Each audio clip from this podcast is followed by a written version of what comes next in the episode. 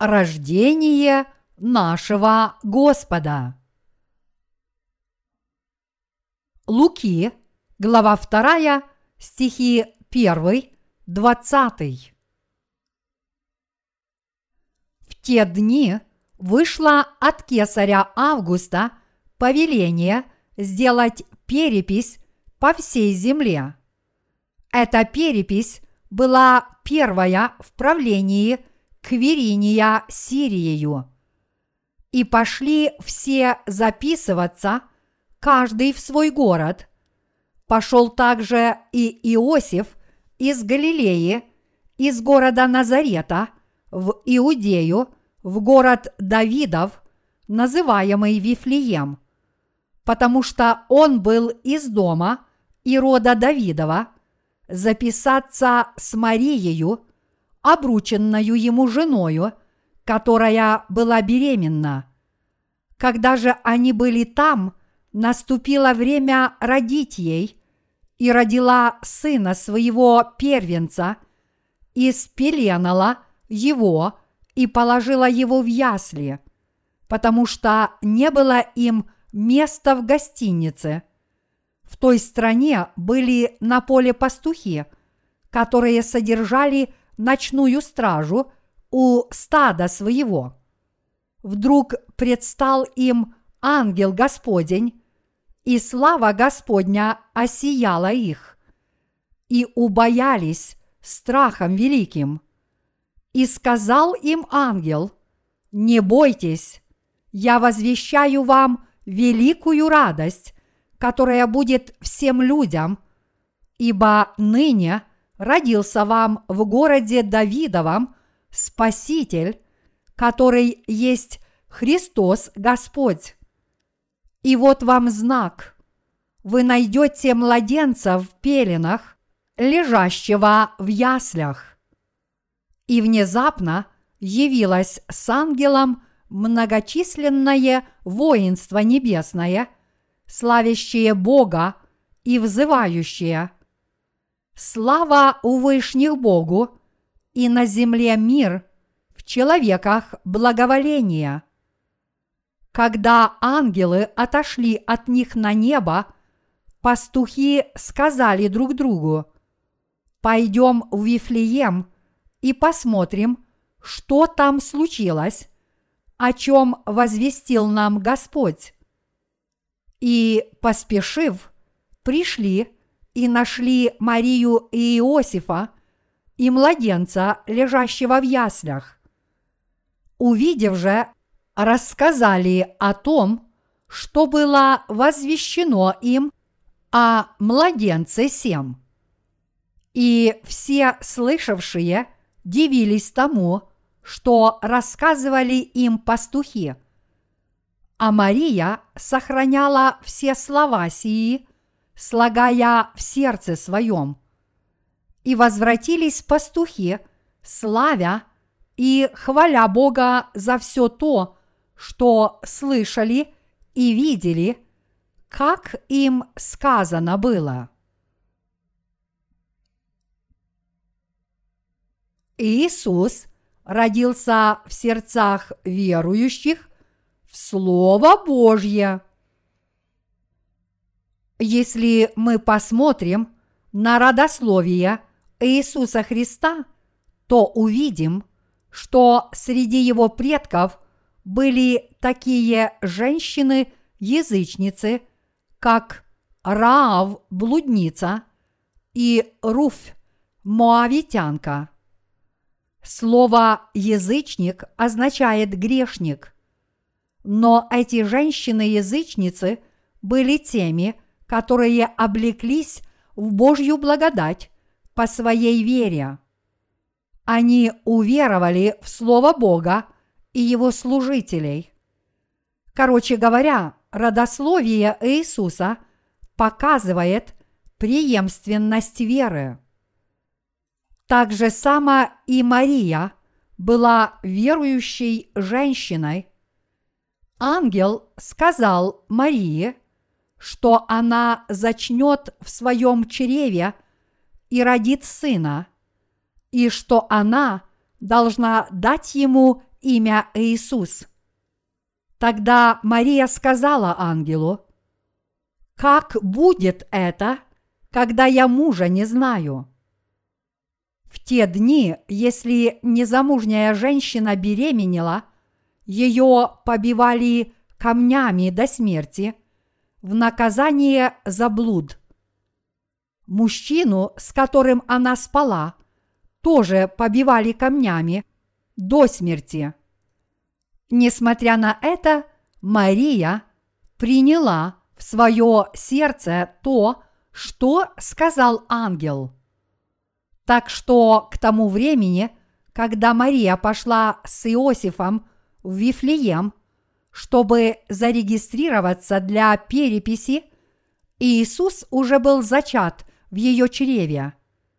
А когда наступил день ее разрешения от бремени, она родила его там, в Вифлееме. На близ лежащих полях были пастухи, которые стерегли свое стадо – и когда эти пастухи услышали от ангела весть о рождении Иисуса, они пошли, чтобы найти его и поклониться ему. В другом месте Евангелии от Матфея, глава 2, стихи 4-5 написано, что царь Ирод спросил фарисеев и книжников – где родился Иисус. Они сказали ему, что он родится в Вифлееме Иудейском. Мои единоверцы, вы сможете быть благословенными людьми, только если действительно будете жить по своей вере. Как и говорит Иакова, глава 2, стих 17, что вера без дел мертва, если вы не будете жить по своей вере, вы не сможете ее отстоять, и подобная вера не является живой. Хотя эти книжники и фарисеи знали, что младенец Иисус родился в Вифлееме Иудейском, они не пошли туда – чтобы ему поклониться. Это говорит о том, что они не были детьми веры. Мои единоверцы, Бог мыслит не так, как мы. Наш человеческий разум, естественно, наводит нас на мысль, что Иисус родится как принц во дворце или в богатой аристократической семье. Но в действительности Иисус, который есть сам Бог, родился в неприглядном хлеву для домашнего скота и был положен в ясли, лохань, из которой кормили скот. Здесь, в этом городе, под названием Вифлеем, он родился даже не в гостиничной комнате – а в хлеву для скота и был положен в ясли. Таким образом, вопреки нашим ожиданиям, Бог положил младенца Иисуса в ясли в неприглядном хлеву. В Исаия, глава 55, стихи 8-9 написано «Мои мысли не ваши мысли, не ваши пути, пути мои, говорит Господь. Но как небо выше земли, так пути мои выше путей ваших, и мысли мои выше мыслей ваших. Как говорит этот отрывок, таков был Божий замысел положить Иисуса в ясли для кормления животных по своему образу мыслей мы, возможно, думаем, чтобы было намного почетнее, если бы Иисус родился как принц или в аристократической семье, но Божьи мысли совершенно отличаются от наших. Написано «Слава вышних Богу, и на земле мир, человеках благоволение». Сердца тех, кто получил прощение грехов, наполнены радостью и пребывают в мире. Римлянам, глава 4, стих 8 гласит «Блажен человек, которому Господь не вменит греха». Кто же эти благословенные люди? Это те, кто приняли правду Божью и чьи грехи не признаются Господом за таковые, сколько бы грехов они не совершили. Здесь пастухи пошли в Вифлеем, как сказал им ангел, и нашли младенца Иисуса. Эти пастухи очистили свои сердца от алчности. Мудрецы с Востока, которые увидели горящую звезду и пошли за ней, тоже смогли увидеть младенца Иисуса. В противоположность этому первосвященники, книжники и фарисеи не пришли к младенцу Иисусу Христу, даже несмотря на то, что знали, что он родился в Вифлееме. Это означает, что хоть они и знали о рождении Спасителя, они не приняли это в своей реальной вере, а пастухи побежали в Вифлеем и нашли Марию, Иосифа и младенца, лежащего в яслях. Они рассказали, что сказал им ангел, и все, кто это услышал, удивились тому, о чем рассказали пастухи, а Мария сохранила все их слова в своем сердце и размышляла над ними. Написано, и возвратились пастухи, славя и хваля Бога за все то, что слышали и видели, как им сказано было. Этот отрывок говорит о том, что слава Божья явилась тем из нас, кто принял Слово Божье, как написано в Исаия, глава 60, стих 1. «Восстань, светись, Иерусалим, ибо пришел свет твой, и слава Господня взошла над тобою». Это означает, что мы свет. А поскольку мы сами свет, это также означает, что мы должны озарить светом всех тех, кто до сих пор во тьме. Если мы не будем сиять своим светом, все люди погибнут. Иными словами, те из нас, кто получил от Иисуса – прощение грехов, должны проповедовать это Евангелие прощения грехов всем людям. Некоторое время назад я читал в газете, что одна пожилая женщина пожертвовала все свои сбережения, примерно 3 миллиона долларов, чтобы они были использованы на какое-нибудь доброе дело в этом мире. Хотя с мирской точки зрения это может показаться хорошим поступком, в Божьих глазах такие поступки никак не могут быть добрыми. Эта пожилая женщина, вероятно, получила какое-то удовлетворение от своего поступка, но по Божьему критерию это не является добрым делом. В этом мире вообще нет никаких добрых дел. Этот мир сам по себе лишен каких бы то ни было добродетелей.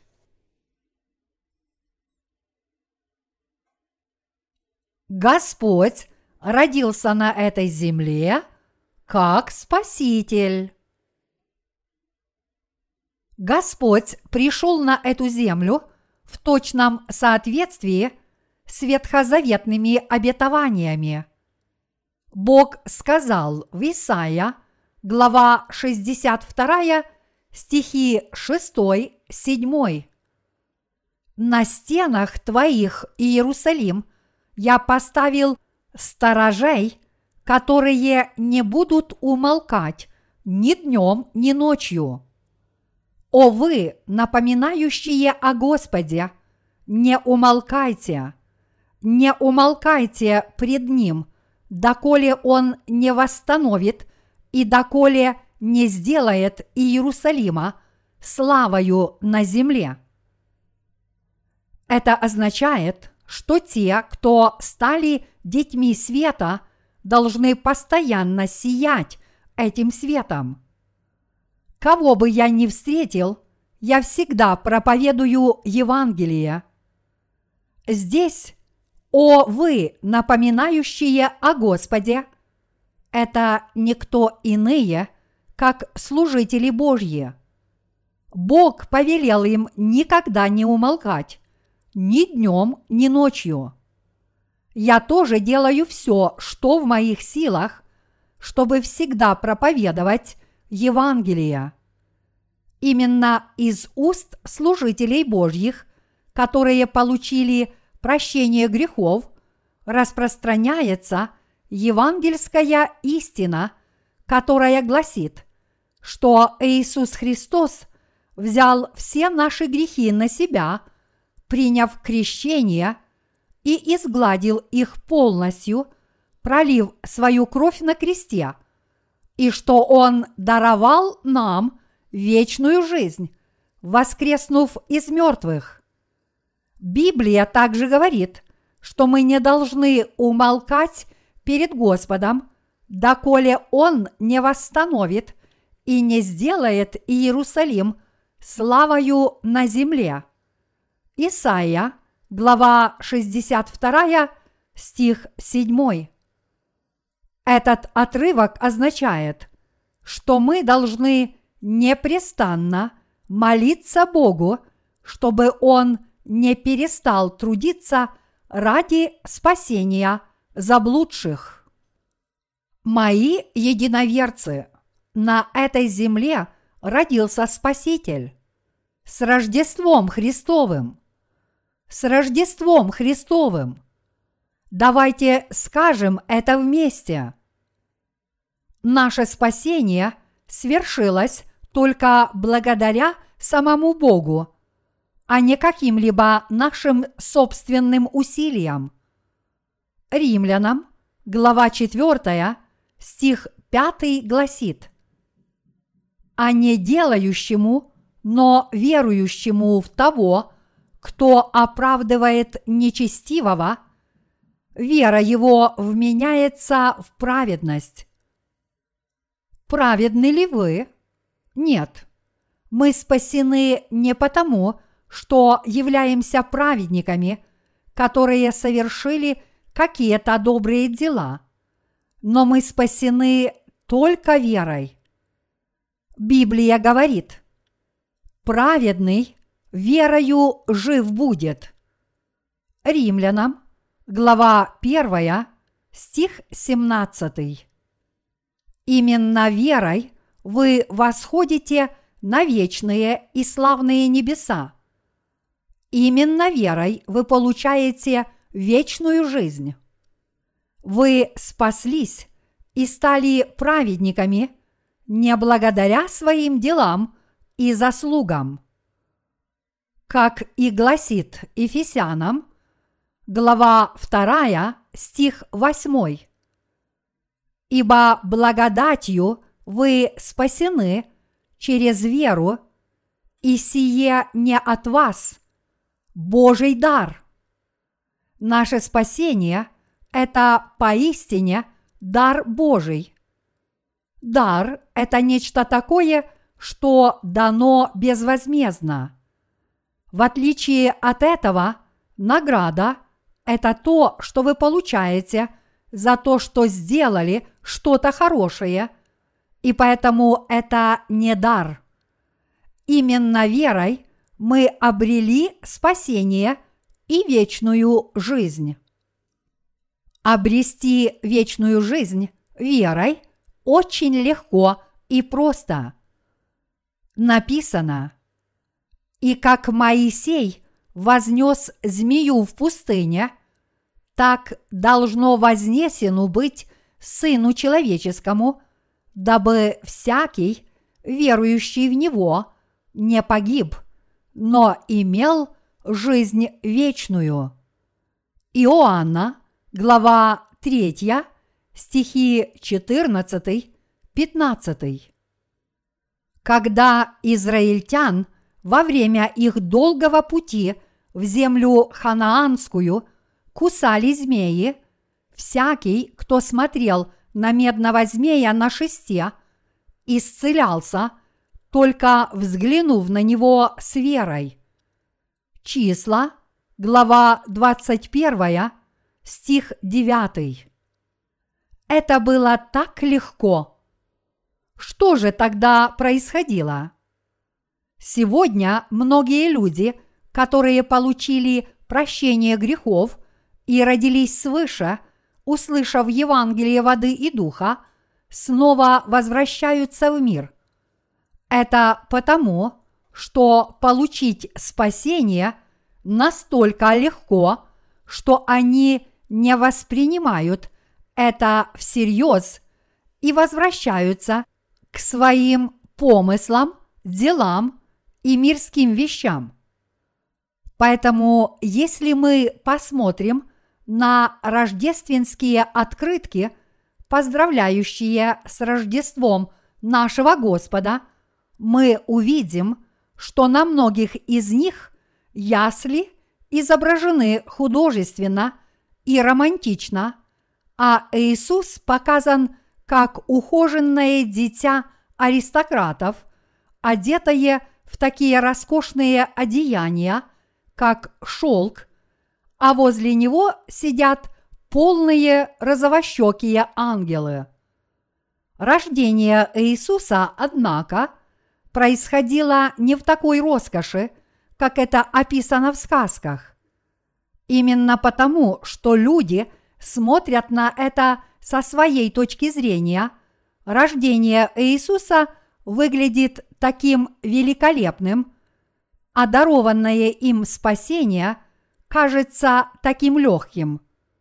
В действительности же Иисус родился не во дворце, а в яслях ради смиренных людей. Он также понес на себе грехи этого мира – приняв крещение от Иоанна Крестителя и сделал нас безгрешными. Все эти события реальны, и это также неопровержимая истина, что Иисус был распят на смерть, чтобы понести наказание за грехи человечества, снова воскрес из мертвых через три дня – и даровал нам вечную жизнь. А сейчас давайте обратимся к филиппийцам, глава 2, стих 8. «Смирил себя, был послушным даже до смерти и смерти крестной». Хотя Господь просил Бога Отца пронести чашу мучений – мимо него, он все равно смирил себя перед Отцом, подчинился его воле и послушно пошел на распятие, чтобы пролить свои воду и кровь. Иоанна, глава 19, стих 34. Вот как Он спас нас от всех наших грехов и вечной погибели. Однако те, кто отвергает это спасение, воспринимая его как нечто обычное, поют рождественские гимны, чтобы поздравить друг друга с Рождеством Христовым, даже не понимая его истинного значения. Всякий раз, когда наступает Рождество, все религиозные группы и мирские люди неожиданно начинают интересоваться добрыми делами и проводить различные мероприятия, чтобы помочь бедным. Это означает, что даже христианство превратилось в религию заслуг, приверженцы которой добиваются спасения собственными силами. Христиане говорят, я все равно смогу спастись, если только буду творить добрые дела. Поэтому я должен творить как можно больше добрых дел. Однако это не более, чем человеческие помыслы, а Божьи мысли отнюдь не таковы. А сейчас давайте обратимся к Титу, глава 3, стихи 3-7. «Ибо и мы были некогда несмысленны, непокорны, заблудшие, были рабы похотей и различных удовольствий, жили в злобе и зависти, были гнусны, ненавидели друг друга.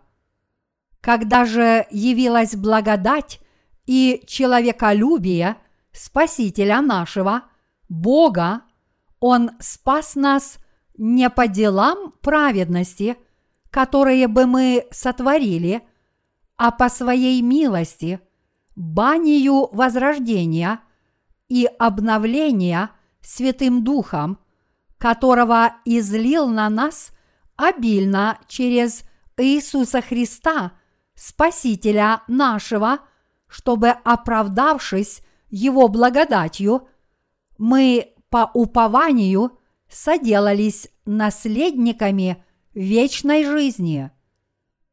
Мои единоверцы, здесь Библия ясно дает понять, что мы спасены верой, а не собственными делами, хорошими поступками или способностями. Ефесянам, глава 2, стих 8, также говорит, «Ибо благодатью вы спасены через веру, и сие не от вас, Божий дар. Таким образом, наше спасение – это дар, который Бог дал безвозмездно.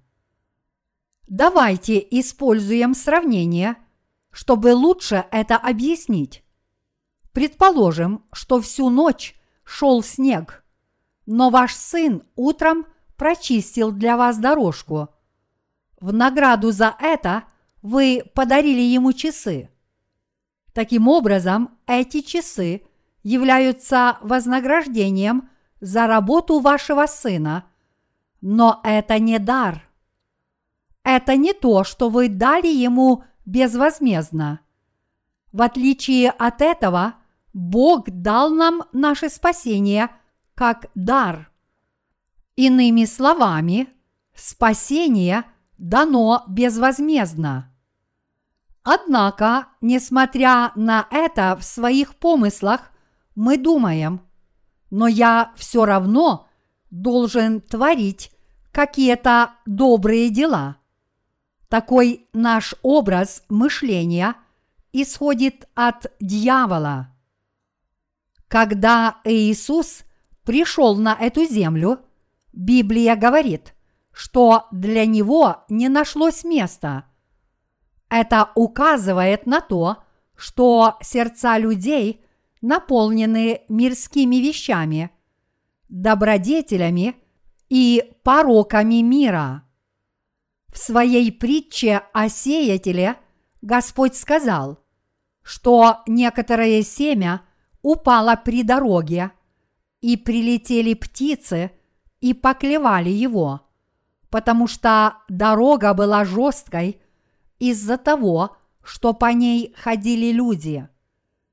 Иными словами, не было мягкой земли, где можно было бы посеять семя. Вот почему вскоре прилетели птицы и полностью его поклевали. Почему это произошло? Потому что ни одно семя не могло укорениться в земле. Так же само, если сердце человека наполнено обычными мирскими вещами, он не может принять Евангелие прощения грехов. Он не может принять Евангелие прощения грехов в свое сердце. Но Господь также сказал, что некоторое семя упало на добрую землю и принесло урожай в 60 или 100 крат. Что такое истинная вера? Матфея, глава 2, стих 11 гласит «И, войдя в дом, увидели младенца с Марией, матерью его, и, пав, поклонились ему, и, открыв сокровища свои, принесли ему дары – золото, ладан и смирну. Здесь сказано, что мудрецы с Востока, Пав, поклонились ему. Здесь явно сказано, что они поклонились не Марии или Иосифу, а младенцу Иисусу. И именно ради него они открыли свои сокровищницы и подарили ему золото, ладан и смирну. Золото в данном случае указывает на царское достоинство, а это означает, что Иисус есть царь царей.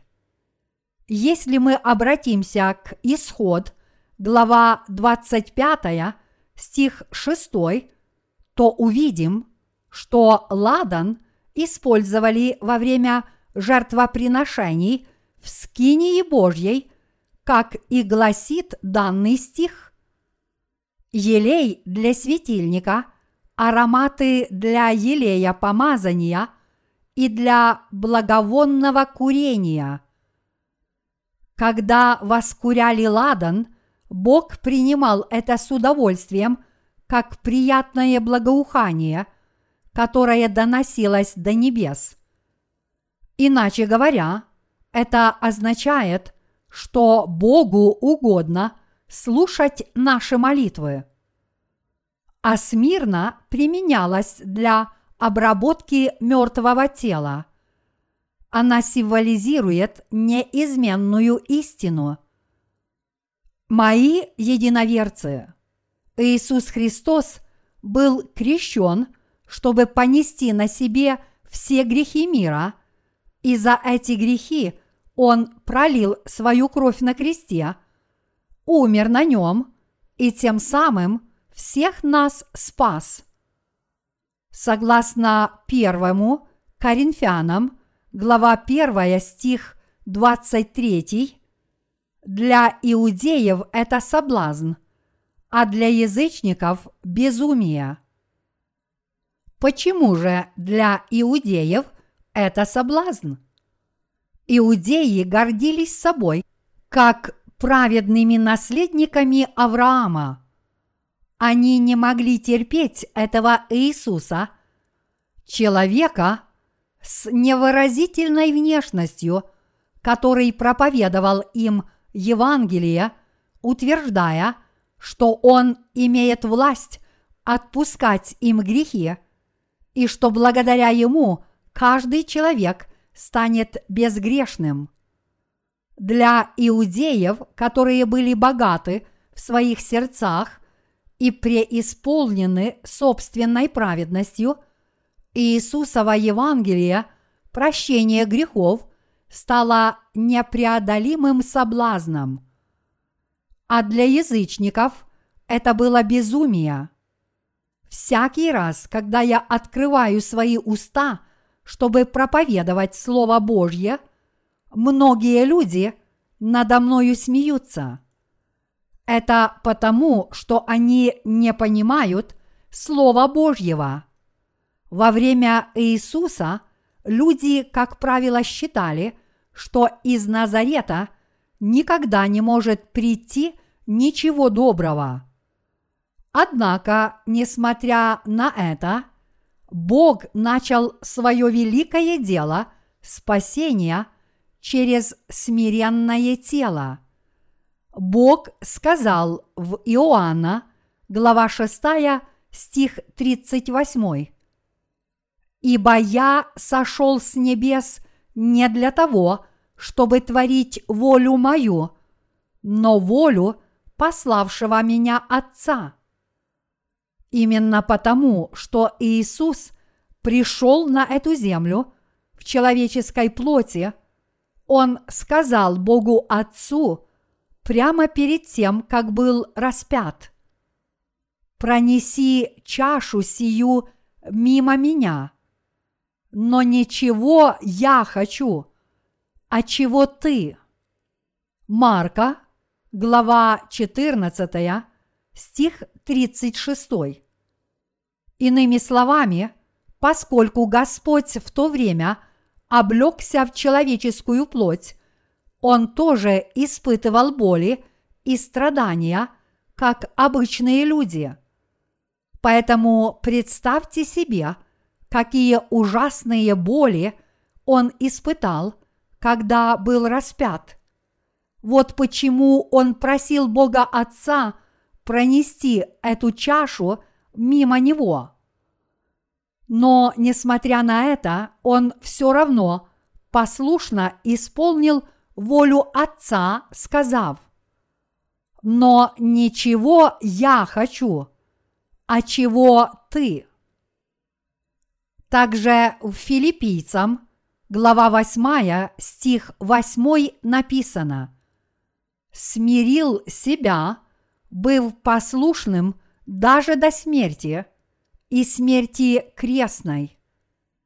Хотя Господь – это сам Бог, поскольку Он облегся в слабую человеческую плоть, Он должен был пострадать от смертных болей. Несмотря на это, Он все равно просил Бога Отца об исполнении воли Отца, а не Сына – и, повинуясь этой воле Отца, Иисус умер на кресте и снова воскрес из мертвых. Откровение Божье исполнилось. Божественное воплощение означает, что сам Господь явился в образе человека и повиновался Отцу даже до крестной смерти. Иисус Христос – это воплотившийся Бог. Воплотившийся Бог повиновался Отцу до своей смерти на кресте. И поэтому данное божественное воплощение, если рассматривать его даже с плотской точки зрения, является великим смирением. То, что сам Бог облегся в человеческую плоть, означает – что Он смирил себя ниже всех. Таким образом, приняв крещение, Иисус возложил на свое тело все грехи мира, умер на кресте и тем самым изгладил все грехи смиренных людей. Вот как небесная слава сошла на землю. Таким образом, Иисус родился на этой земле как младенец с целью решить проблему наших грехов и сопутствующую проблему погибели. А сейчас давайте обратимся к Исаия, глава 53, стихи 2, 6. «Ибо он взошел пред ним, как отпрыск и как росток из сухой земли. Нет в нем ни вида, ни величия, и мы видели его, и не было в нем вида который привлекал бы нас к Нему. Он был презрен и умолен пред людьми. Муж скорбей и изведавший болезни, и мы отвращали от него лицо свое. Он был презираем, и мы ни во что ставили его. Но он взял на себя наши немощи и понес наши болезни. И мы думали, что он был поражаем, над Богом. Но он изъязвлен был за грехи наши и мучим за беззакония наши. Наказание мира нашего было на нем, и ранами его мы исцелились. Все мы блуждали, как овцы, совратились каждый на свою дорогу, и Господь возложил на него грехи всех нас. Мои единоверцы, мы действительно несли на себе наши немощи и болезни. Однако ради нас сам Бог понес эти немощи и болезни на себе и умер вместо нас. Римлянам, глава 5, стихи 7-8 гласит «Ибо едва ли кто умрет за праведника, разве за благодетеля, может быть, кто и решится умереть? Но Бог свою любовь к нам доказывает тем, что Христос умер за нас, когда мы были еще грешниками. Мои единоверцы, поскольку все мы были подобны овцам, мы разбрелись каждый на свою дорогу. Овцы близоруки, и поэтому не видят ничего, кроме того, что находится прямо перед ними. Когда они пасутся, они поедают траву прямо перед собой, а иногда ступают на край скалы, падают и разбиваются насмерть. Так и мы, люди, следуем за тем, что видят наши глаза в этом мире. Но все вещи, которые мы видим в этом мире, тленны, и поэтому мы не избежим гибели, если будем за ними следовать. Это свойственно нашей человеческой природе. Слово Божье гласит, когда мы смотрим не на видимое, но на невидимое, ибо видимое временно, а невидимое вечно. Второе Коринфянам, глава 4, стих 18. Вот почему и всем тем, кто давно умерли, и всем тем, кто живут сейчас, и христианам, и нехристианам, Бог внушил стремление к вечности. Живя в этом мире, каждый человек хотя бы один раз в жизни задается вопросом, откуда я и куда иду? Иными словами, человеческое сердце тоже размышляет о вечном. Иисус Христос открыл дверь на небеса, разорвав завесу, которая разделяла нас с Богом. Священное Писание говорит, «Итак, братья, имея дерзновение – входить во святилище посредством крови Иисуса Христа путем новым и живым, который Он вновь открыл нам через завесу, то есть плоть свою. Евреям, глава 10, стихи 19-20. Ныне мы вошли в царство вечной жизни – благодаря искупительному спасению Иисуса Христа. ныне мы можем пребывать в Иисусе всегда. Понимаете ли вы это? А сейчас давайте обратимся к Матфея, глава 27, стих 51. И вот завеса в храме раздралась надвое, сверху до низу. Мои единоверцы, завеса храма действительно разорвалась надвое сверху до низу. Это означает, что мы теперь можем смело приступить к престолу Божьей благодати, как и написано в Евреям, глава 4, стих 16. «Посему да приступаем с дерзновением к престолу благодати, чтобы получить милость и обрести благодать для благовременной помощи. Это чудо свершилось, когда Иисус умирал на кресте, сказав «Совершилось». Иоанна, глава 19, стих 30.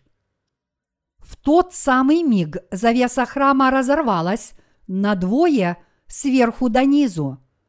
В ветхозаветные времена только первосвященник мог входить через эту завесу один раз в году с золотыми колокольчиками, прикрепленными к краю его одежды. И там он совершал жертвоприношение, чтобы получить прощение грехов для своего народа.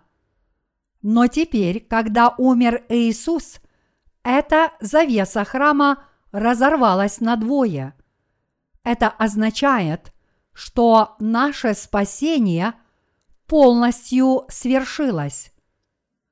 Мои единоверцы, в это Рождество давайте все мы осознаем, что Господь пришел в этот мир в смиренной человеческой плоти, и почему младенец Иисус был положен в ясли, и давайте все мы примем эту благодать в свои сердца.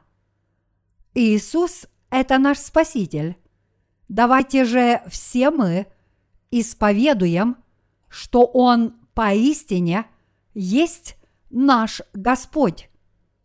В заключение нашей проповеди давайте вместе прочитаем отрывок из Луки, глава 2, стихи 29-32.